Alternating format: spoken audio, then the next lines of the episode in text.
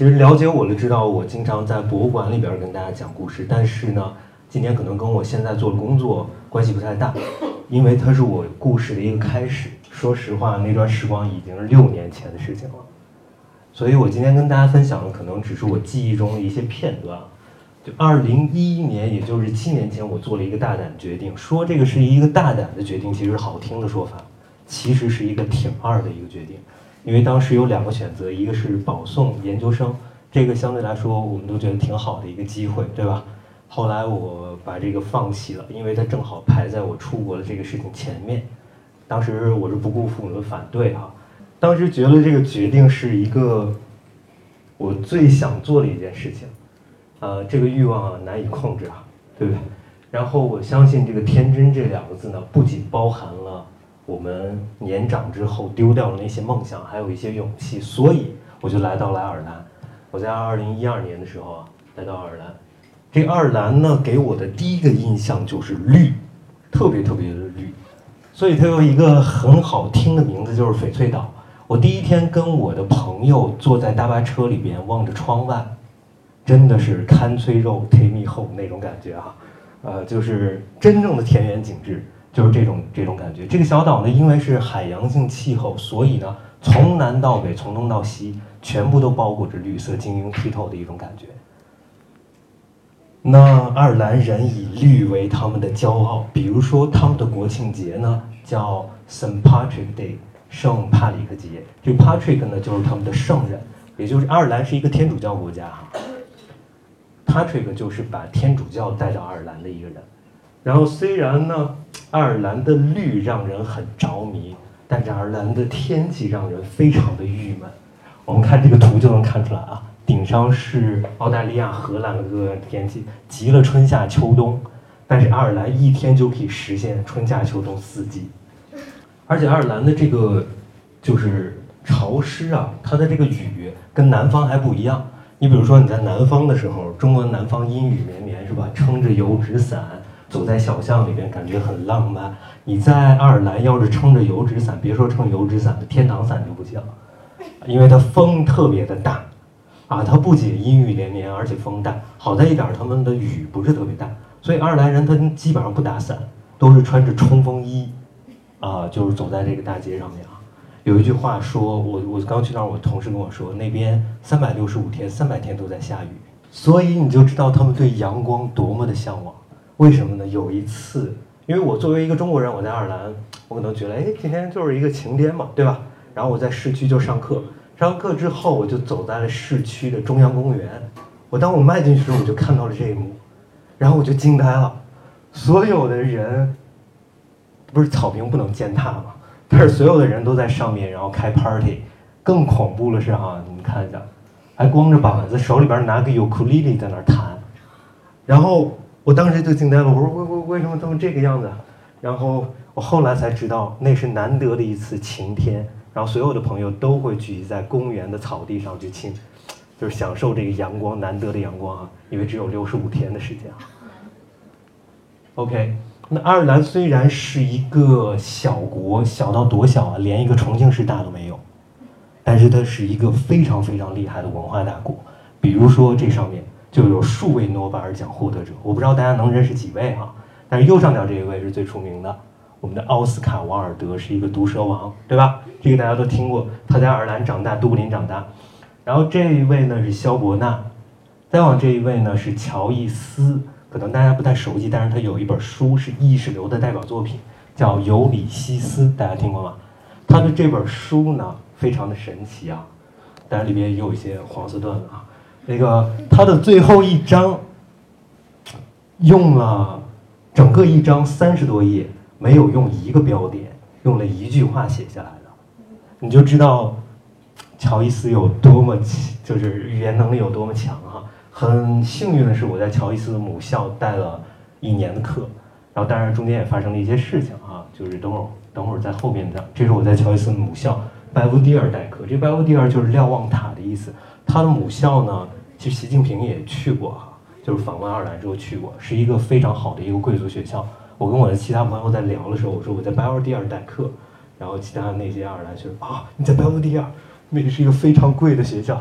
然后就就跟我说嘛，呃，因为他那边是宗教国家，所以有这样的传统，是男校女校分开，然后也有混合学校，是这样的。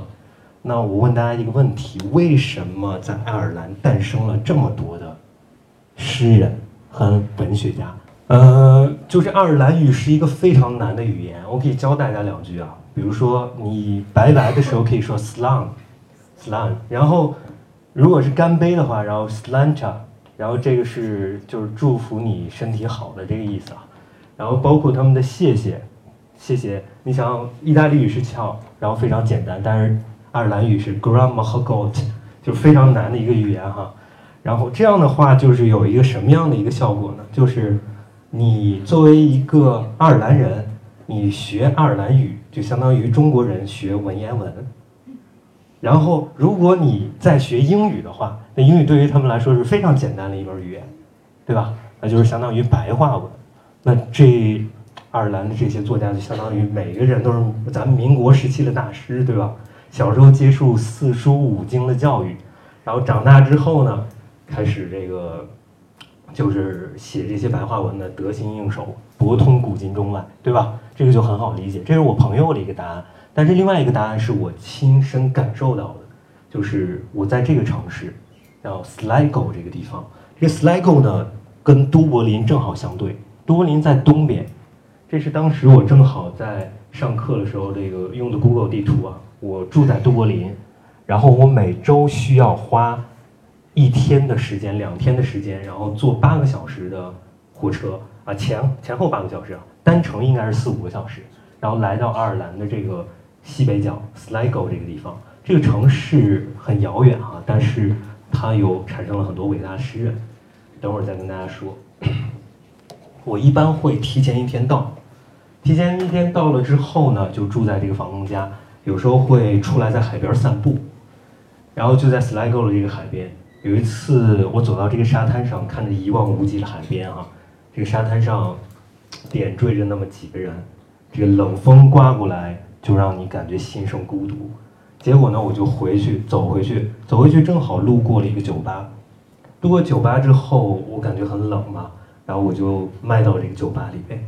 当我迈到酒吧的那一刻，就仅仅是那一刻，我就突然感受到了为什么爱尔兰人那么喜欢酒吧。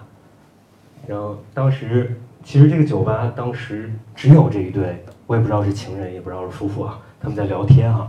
然后这个酒吧整个烧，虽然只有两个人，但是壁炉烧的特别旺，壁炉烧的特别旺。然后墙上呢也是挂了一些这些旧物，并不是特别时尚的，可能是老板自己收藏的一些东西，但是让你感觉很有生活感。然后当我迈进去的时候，我就突然。有一种感觉，就是如果说外面阴郁的天气能激发出来人内心的孤独跟恐惧的话，就是孤对孤独的那种恐惧的话，酒吧的温度就立刻能让你忘掉一切冰冷。我突然知道了爱尔兰人为什么喜欢酒吧，为什么喜欢在在这样的天气里，你在酒吧里边唱歌跳踢踏舞，真的是一种享受。在这样的天气里，你在。围着壁炉去冥想，围着壁炉去写作，更是一种享受。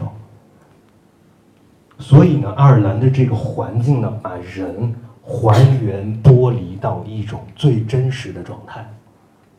在这里边，你面对的更多是你自己。你看这个照片是我拍的，因为那个时候是六年前，所以照相设备不是特别好。我这个洗剪吹服务一条龙，大家就凑合着看啊。然后这个明显是底下是一个绿色。然后上边是一个灰色，所以说，我觉得爱尔兰的绿呢，带给了他值得骄傲的东西；但爱尔兰的灰呢，让他产生了很多的作家。爱尔兰的灰让很多人愿意在酒吧里面狂欢，然后达到一种酒神的一种狂醉的一个状态。然后甚至就是我的一个朋友，然后问了一个当地的一个出租车司机说：“呃，爱尔兰都挺好的，就是这个天气有点让人郁闷。”然后这个出租车司机说。呃，上帝给了我们爱尔兰绿色，值得让我们骄傲。如果再给我们一个好天气的话，我相信爱尔兰会被全世界的人给嫉妒死的。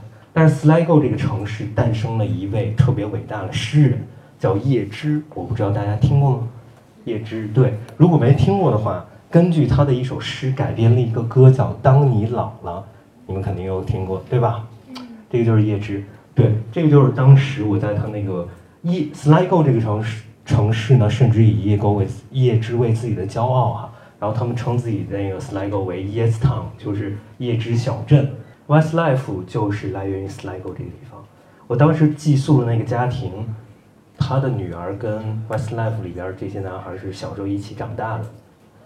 然后我为了感谢他在那儿住了一年，走的时候，因为他的母那个房东啊，然后特别喜欢画画，所以我走的时候，然后送了他一个毛笔跟那个几个宣纸，然后呢，就以表示感谢。为了让他知道这个是怎么用的，我就跟他大概演示了一下。当然，他女儿那天也在哈，然后我就画了一个类似于这样的一个山，因为时间有限嘛，我就直接拿着墨然后去点。这个山呢是宋代的米芾的儿子米友仁画的，啊，就是类似于南方这种云山嘛。但是他的女儿当时说开着玩笑来一句，Devil Mountain，然后他说这个是不是恶魔之山？然后就是当时我听到这句话之后，当然有点吃惊啊，可能我画的不好，然后也也可能是，就是这个颜色来说，对于中国人来说，中国人可能觉得水墨非常的高雅，对吧？可能对于西方人来说，他们觉得白色代表了善良，然后黑色可能代表一种邪恶。如果是一个山的话，它可能好的一点应该是绿色的，对吧？他们不太能理解一个黑色山对于他们来说是文化符号什么，所以当时也给我了很大的一个冲。冲击就是我觉得这种文化差异啊，我们接着再说一下。我在 Sligo 的时候有两个学校，一个是混合学校，另外一个呢是一个女校。我就讲讲混合学校的这个事儿。我们中国人小时候经常被问一个问题啊，就是你长大后想做什么，对不对？然后一般都有一个标准答案，科学家，对吧？然后呢，其实我在 Sligo 的时候，在课上，然后跟他们破冰的时候也问这个问题。但是有一个男孩让我非常的吃惊，因为这个男孩他是按理说是有一点学习障碍的，就上课注意力也不集中，然后问他回答问题他也回答不上来。当我问他这个问题的时候，我以为他会为了维护自己的尊严，给我一个非常厉害的答案，但是他脱口而出说他想做一个 farmer。当然，farmer 这个词可能在西方的语汇里边不算是，对吧？农民，他是农场主，对吧？然后，但是我能感受到他说这句话的一种骄傲跟肯定。不仅他说这个骄傲跟肯定，中午下课之后，我去买了一个法棍，然后我就路过走廊的时候，正好碰见他，他就径直的走到我面前，给我来一句，他说：“欧文，你手里边这个法棍是我们家做的。”这个男孩他给我一种什么样的感觉呢？我我感觉他脑子里边没没有那种觉得我的家庭，然后或者我生在一个边远的山区，我要。我要去城市里边，我要去改变我的生活。我觉得这个是我自己的一句话哈。我觉得在爱尔兰啊，教育是每个人都可以享受跟选择的权利，但是对于他们来说，更多的权利是他们选择自己生活方式的自由。这是给我最大的一个启示哈，就是以及你可以更加自信、有尊严的生活。因为每个人其实是非常不一样的。有的人可能只想当邮递员，他就感觉很开心。这个在当然我们不能苛刻的要求中国，因为中国只改革开放三十多年啊。好，我们再说另外一个学校 Noble。我为什么跟大家分享这两个学校？因为我在爱尔兰这一年去了无数的学校，这两个学校最远。它虽然是在郊区的特别特别偏远的一个学校，但是它的设备跟我去的 Belvedere 几乎没有差别，完全没有差别，就是包括它的投影仪，包括它所有的这些设备，跟那里一模一样。然后包括我在老师办公室啊，就所有的这些设备几乎一模一样。这个就是说，你无论在 Noble 一个偏远的山区，还是在都柏林，都可以享受几乎同样的基础设施。就是我在那儿可能也从事这个教汉语的工作，但是一般他们的汉语基础是非常差，完全不会说。然后我就会教一些 greetings，这个是我们惯常的一个方法。但是 Noble 这个学校，我会问他有什么要求，他说他要学单词，就是我们的拼音嘛，对吧？我就教他们单词，然后我就自己在那儿就画了一个图，去研究口腔里边的各种各样的部位怎么发音。然后当时是也是挺痛苦的，为为了跟他们解释这个发音，你你哪儿哪儿错误了，然后你应该怎么发。然后呢，嗯，比较惊奇了一点哈，这个是应该是一个视频，就是我有一次在 Nobu 上完课。嗯，呃，上完课哈，然后出来的时候路过了一个厨房的一个教室，就是他们会有厨艺课，这是爱尔兰非常重要的一个内容。啊，当时我看到里边热火朝天，我的学生包括在里边啊，我就当时惊呆了，然后我就不由自主的进去了，进去在看那个场景，我截取了十五秒，大家可以感受一下。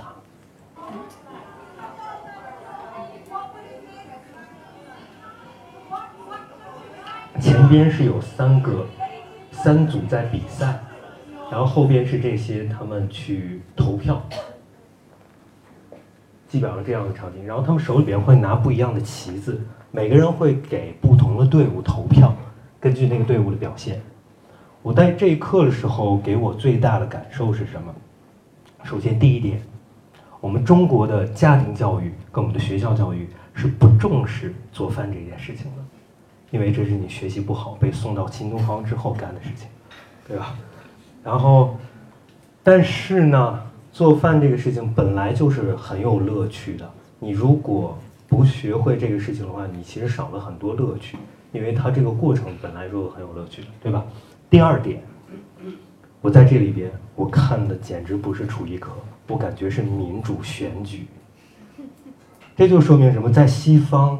我感觉他们的民主意识是贯穿于他们教育的始终，这是给我最大的一个印象。就包括他在主持，这个老师在主持，后边人啊，你看他们在选自己的团队，包括前面，呃，前边的这位，我再给大家看一下，这个男生，他很有意思啊，他做的这个饭是拿白米跟黑米做做在一起呢，他自己称那个饭叫阴阳。还用了中国的文化，当然他不是我的学生啊，他觉得那个是一个很酷的事情。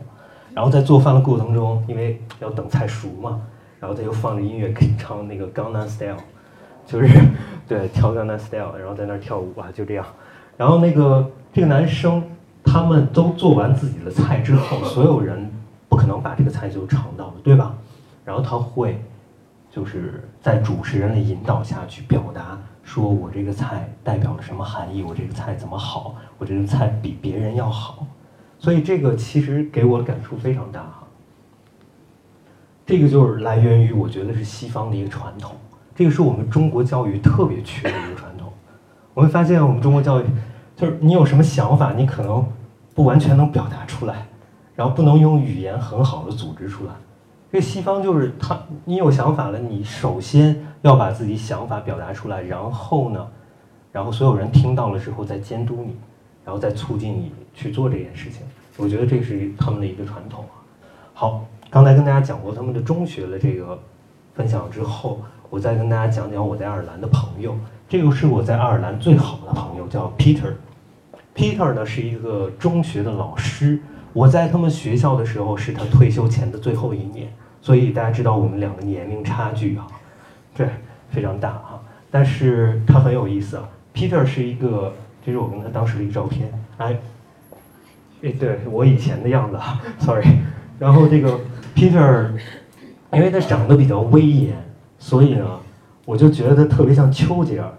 然后呢，我就跟他说：“我说 Peter，你长得特别像丘吉尔。”第一次我们私下见面的时候，他他结果非常生气，他说。Churchill is ugly，然后丘吉尔太丑了，然后，然后，然后结果他很有意思，然后后来我跟大家分享几个 Peter 的事情吧，就是我跟他见面的时候，他当时在学校穿着西服，非常非常的专业啊，然后我就跟他聊天，他在办公桌上，因为他是校长嘛，President 的那个教室，然后他当他知道我会画画的时候，马上眼睛就不一样了。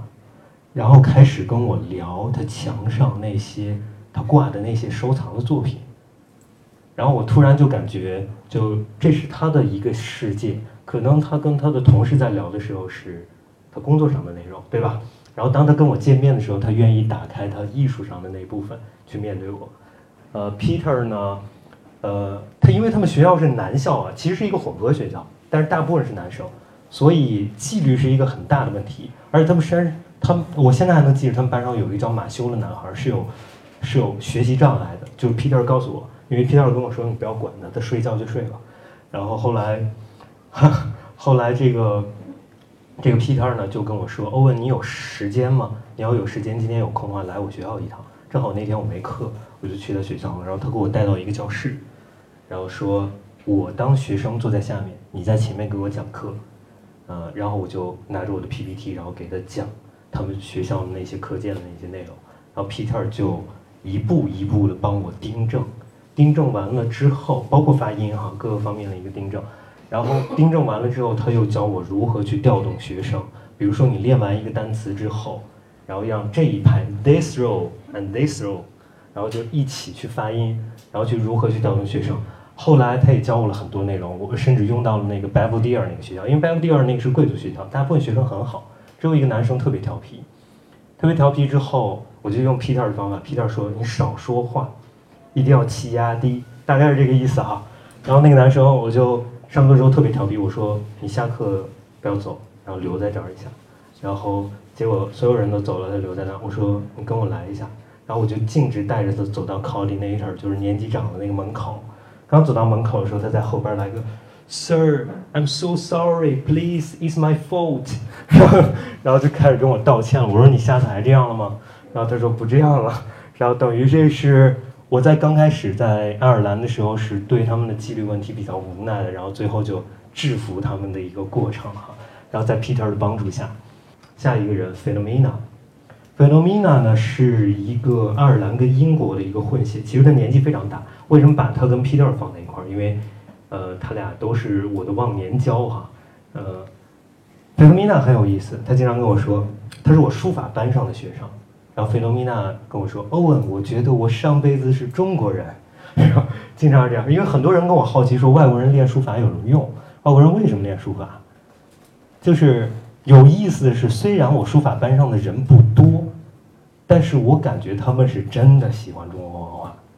他不像是中国的孩子，他可能哎家长要把字儿写好，对吧？字如其人，字儿写好就可以长得好，对吧？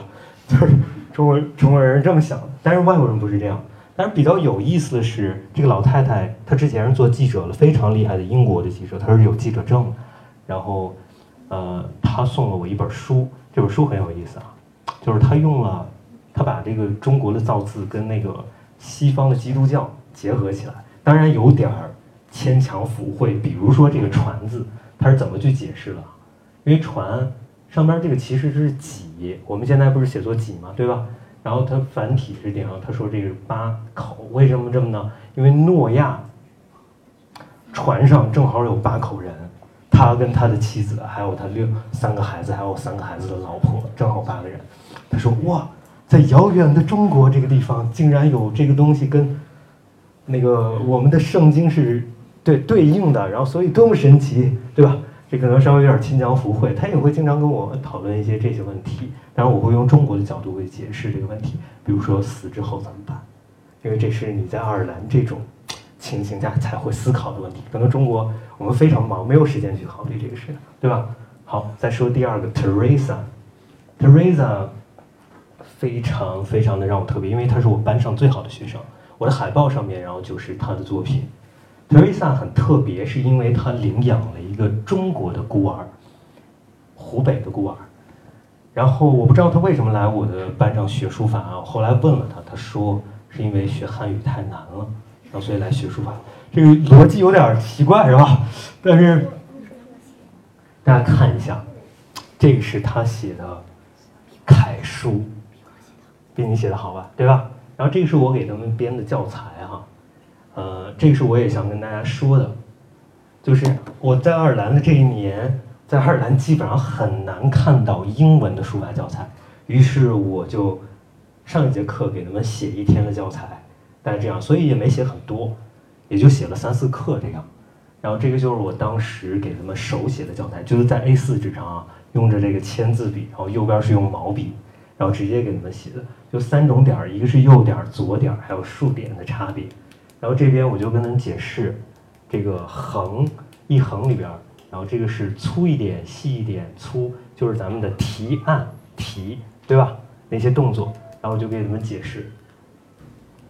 这个是我为什么说这个，我在我用那个，我去了爱尔兰的这个第一天呢，我就学校跟我说，你的专业是这个，所以你要接这个晚间课，就是教这个成人书法的任务。然后我就在想，如何教他们外国人书法？因为他们对汉字是根本不认识的。那有没有一种共通的东西，能超越汉字？书法里边肯定有美的那部分，它不仅包含信息，对吧？嗯，对，美的这部分。然后我后来又想一想，然后如果是跟阴阳的哲学结合到一块儿。他们可能更容易理解。如果阴阳的哲学太抽象了，那我就用一根线条去解释它，一根线条去解释的。然后我再把一根线条拆分成两种笔法，就比如说是藏锋跟漏锋的这种区别。总之，中间这个过程很复杂，今天也跟大家说不完。但是最后的成果是这样，这个基本上是 Teresa 写了十二次课之后的一个成果哈。就是好，我们再说一下 Karen。Karen 是另外一个我的一个学生，Karen 的性格很有意思，他算是给爱尔兰发那个平平民，然后发那个福利金的，在政府工作。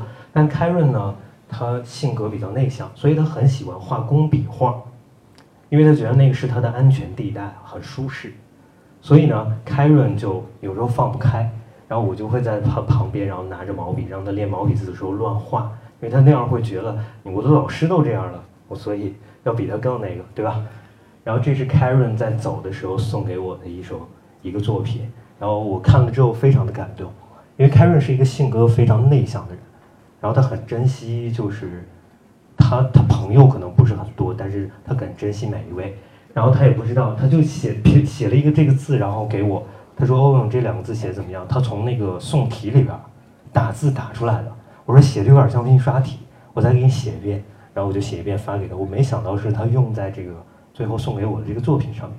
然后这个字我就告诉他特别好，特别好，因为它是特别高级的一个字，对吧？然后最后这个他写了一个喜，他觉得可能是要对我祝福，包括用毛笔写了一首诗。这旁边这个呢是爱尔兰的很重要的一个符号，他就送给我了，我非常感动啊。然后这是他自己画的这个龙凤，不是在我的指导之下啊，因为他很喜欢工笔。这个颜色，我的指导下不会这么艳丽哈。然后这个还有另外一个老师，他就说哦，他的这个画法特别像西画，所以我教他们的是比较中国式的这种，这个也比较像西画。这个是我给他起的名字。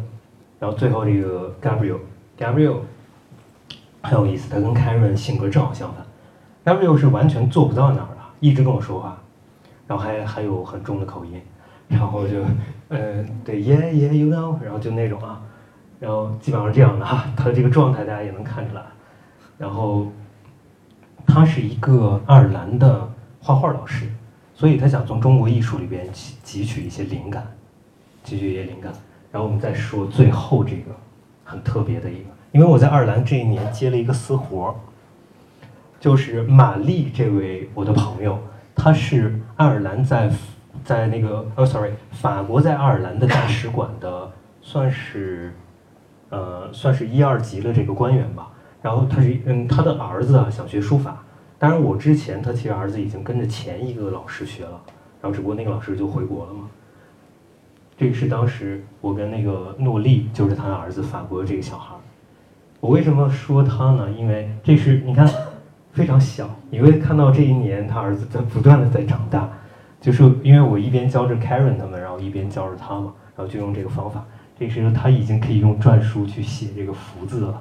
而且最特别的是，玛丽有一天告诉我，诺丽跟你学了之后，有一次她一个朋友女孩子，然后来她家玩儿，他们年纪差不多，她就拿起来毛笔，然后两个人在玩，然后那个女孩好像也学过一点，然后她就在写，然后诺丽告诉她说：“你这样的线条是不对的，这个很重要。”因为她已经可以分得清好跟坏了，对吧？我们其实能分得清好坏，这个是很重要的一个。所以他妈妈就特别兴奋，觉得诺丽懂了，他能看懂线条了。我为什么说书法的这个历史呢？就是戏精培养史，对吧？你说这一点儿，它有重量上的差别，它怎么会有重量上的差别啊？它有奔像那个高空上砸下来的石头的那种重量感，对吧？然后古人说这个毛笔。它用起来像这个金刚棒一样，金刚杵一样，所以它就是戏精培养史。你在里边能感受到很多的这种感受，为什么呢？因为艺术最多的是带给我们一个感受力，我们的感受力要比别人强。你的感受力越强，你能感受到的愉悦越多。这是他写的楷书“年”字，是不是非常好的一样？对吧？非常有天赋。你看，慢慢长大了，是吧？这还是一个小卡哇伊的一个孩子，慢慢长大。最后是一个写的“十”。好，该跟大家分享完了。然后过渡一下，我为什么说这个事情跟我现在做的这个事情有关呢？因为在外边的这一年呢，我利用假期去了欧洲的各地博物馆去看。我为什么现在做这个博物馆教育这个事情呢？是因为我当时去卢浮宫的时候看到了有一幕，就我刚好转过去看到非常大的一张画，那个画跟一面墙那么大，然后有一个有一个老师坐在地上，然后旁边围着一圈学生。他们在讨论那张画，然后我当时就很感触，我说我小时候怎么没这样？我虽然是学画画的，我也看美术史的，全是黑白照片，对吧？然后我感觉，比如说英国的大英的这个博物馆，呃，包括那个国家画廊，它每个展厅都不一样的颜色，就像一个立体的教科书。艺术应该这样学，对吧？然后当时我就感觉这种感觉，我感觉我为什么不是那个小孩那样？然后我感觉我我我为什么不可以成为那个老师那个样子？所以就我觉得这是一个我觉得应该带来改变的东西。而且说实话，我在国外这一年，像 Peter，他作为一个大学校长，他生活还是很朴素的，但是他对艺术很喜欢，他的生活很有趣。所以说，我觉得中西的一个差距，真的不是金钱上的差距。Peter 还在用着诺基亚的那个老款手机，他没有用智能手机。真的，我觉得真的是这个不是经济，不是不是科技这方面的差距啊。所以呢，就是中国现在有一个什么问题？我觉得，只是现在的中国不仅没有信仰，不仅没有信仰，甚至连审美教育都没有。我相信这个信仰这个东西呢，并非是让我们像孩子一样去谦卑着听着一个全能神的说话，而是在这个不安定的。世界里边，你的内心能获得一份安顿。嗯，好，最后呢，就是我这个搞得像那个爱尔兰旅游局哈，所以要扫一下码哈。就是大家要有问题的话，可以右边是我们工作室，就是我们在做的这个事情，然后左边是我个人的这个微信，然后大家要有问题了可以问我啊，但是那个只是工作问题哈。好 好好。